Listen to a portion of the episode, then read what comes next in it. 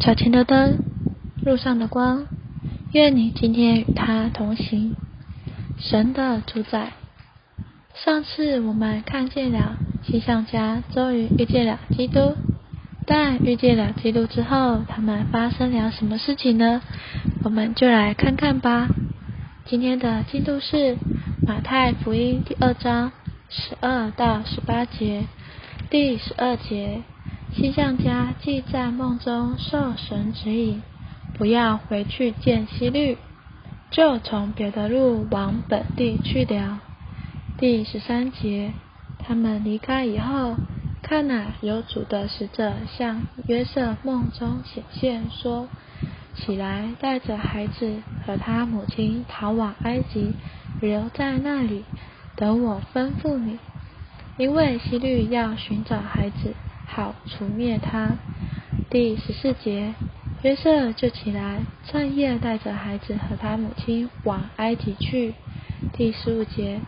留在那里，直到希律死了。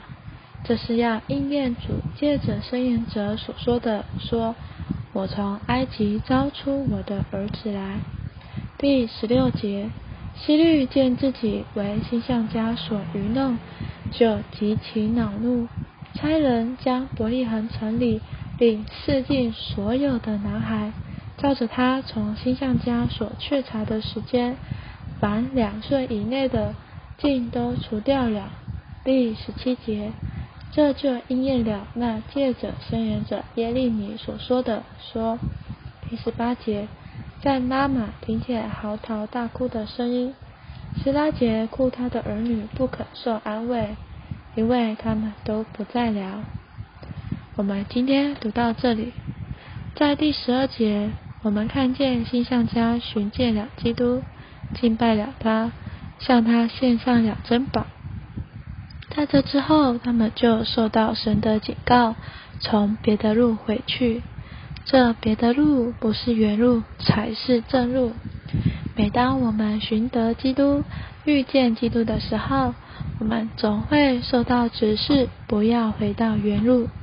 寻得基督并遇见基督，总是把我们转到别的路上。只是基督在伯利恒被寻见，却造成了麻烦。神用这麻烦将幼童耶稣从伯利恒带到埃及。没有耶稣在伯利恒被寻见后所遇到的麻烦，他就没有机会逃往埃及。这非常有意义。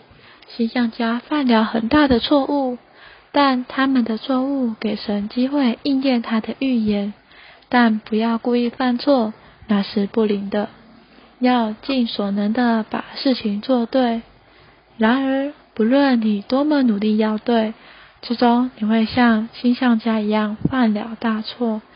绝不要说“让我们作恶以成善吧”。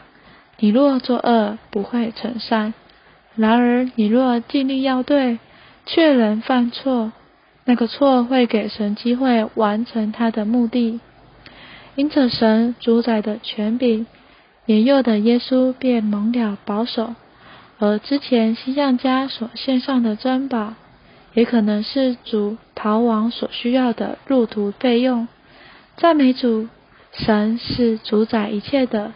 形象家的敬拜和奉献，也的确成就了一些事。让我们有点祷告。哦，主耶稣。哦，主耶稣，我们遇见你的时候，我们总是会被转到别的路上。主啊，你管治了一切。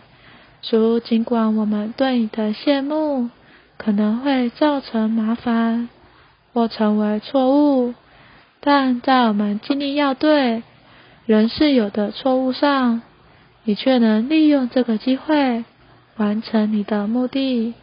主啊，愿你开我们的心眼，使我们更多的认识你。阿门。愿神今天祝福你。